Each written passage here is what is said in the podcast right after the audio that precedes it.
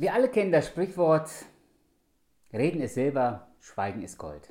Aber Salomo lehrt uns im Buch der Sprüche, dass Reden Silber ist und Schweigen ein Problem. Und das ist der 19. Tipp fürs Leben. Denn in Sprüche Kapitel 10, Vers 20 heißt es, des gerechten Zunge ist kostbares Silber, das Herz der Gottlosen aber ist wenig wert. Mit dem Ausdruck des gerechten Zunge ist kostbares Silber ist nicht gemeint, dass die Zunge wertvoll ist, sondern die Worte, die ein Mensch spricht, der an Gott glaubt und Gottes Wort vertraut. Immer und immer wieder spricht Salomo darüber, dass es einen gewaltigen Unterschied zwischen einem an Gott gläubigen Menschen und dem Gottlosen gibt. Der gottesfürchtige Mensch ist nicht klüger oder ein besserer Mensch, aber er ist besser dran. Er weiß, dass es einen Gott gibt, der diese Welt gemacht hat. Er rätselt nicht darüber, wie es zu dieser Präzision in der Natur gekommen ist. Für ihn ist die Entstehung des Lebens kein Zufall. Er weiß, dass sein eigenes Leben von Gott gewollt war. Es ist völlig egal, ob deine Eltern dich gewollt haben oder nicht, ob du geplant warst oder nicht. Gott hat dein Leben geplant und gewollt. Und der Gottesfürchtige weiß, dass Gott ihn liebt. Ja, Gott liebt die ganze Welt und deshalb hat er seinen Sohn Jesus Christus für unsere Sünden sterben lassen. Und wer daran glaubt, muss auch den Tod nicht mehr fürchten, sondern er weiß, dass er für immer bei Gott weiterleben wird. Der Gottesfürchtige hält sich an Gottes Gebote, die ihm helfen, das Leben richtig zu leben. Es schützt ihn vor Gefahren und Fehltritten. Salomo ist so sehr überzeugt, dass der gläubige Mensch besser dran ist, dass, es, dass er im Weiteren schreibt, wir lesen es ab Vers 21, ein rechtschaffener Mensch baut viel auf durch das, was er sagt. Ein Narr aber zerstört sich selbst durch seine Dummheit. Und weiter in Vers 23 sagt er, der unverbesserliche Dummkopf freut sich an bösen Taten, ein Verständiger aber hat Freude an der Weisheit.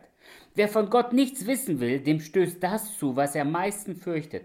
Wer jedoch zu Gott gehört, bekommt, was er sich wünscht. Wenn ein Sturm aufzieht, wird der Gottlose mit fortgerissen. Aber wer Gottes Willen tut, der steht auf einem festen Fundament. Salomo versucht mit Engelszungen seinem Sohn zu erklären, über Gott reden ist Silber. Wir lesen weiter ab Vers 27.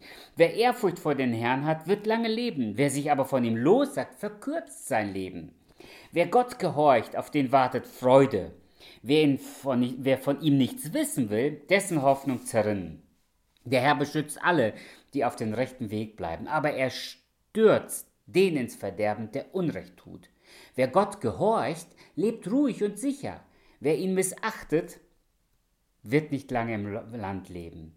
Wer zu Gott gehört, sagt in jeder Lage das passende Wort. Ein Mensch aber, der die Wahrheit verdreht, wird zum Schweigen gebracht.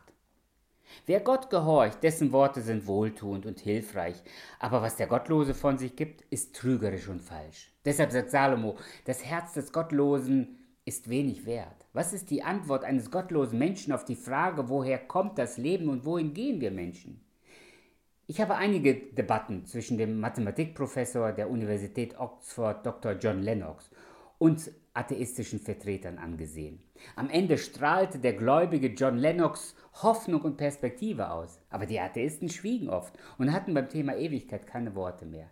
Reden ist Silber, Schweigen ein Problem. Klar, es gibt immer noch genug Menschen, die ohne Gott leben können, aber können sie auch ohne Gott sterben?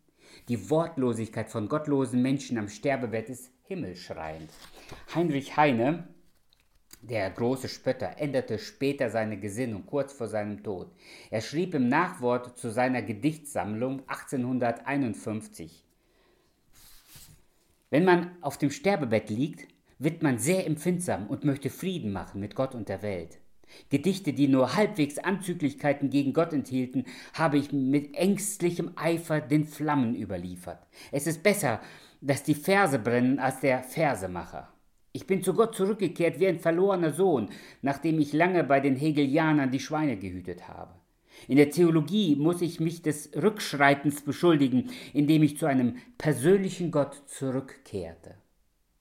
Ein chinesischer Kommunist, der viele Christen der Exekution ausgeliefert hat, kam zu einem Pastor und sagte, ich habe viele von euch sterben sehen. Die Christen sterben anders. Was ist euer Geheimnis? Wir glauben nicht an Gott, weil wir uns etwas einreden oder einbilden. Im Angesicht des Todes vertrösten wir nicht Menschen, sondern wir trösten sie mit der festen Gewissheit an ein Leben nach dem Tod.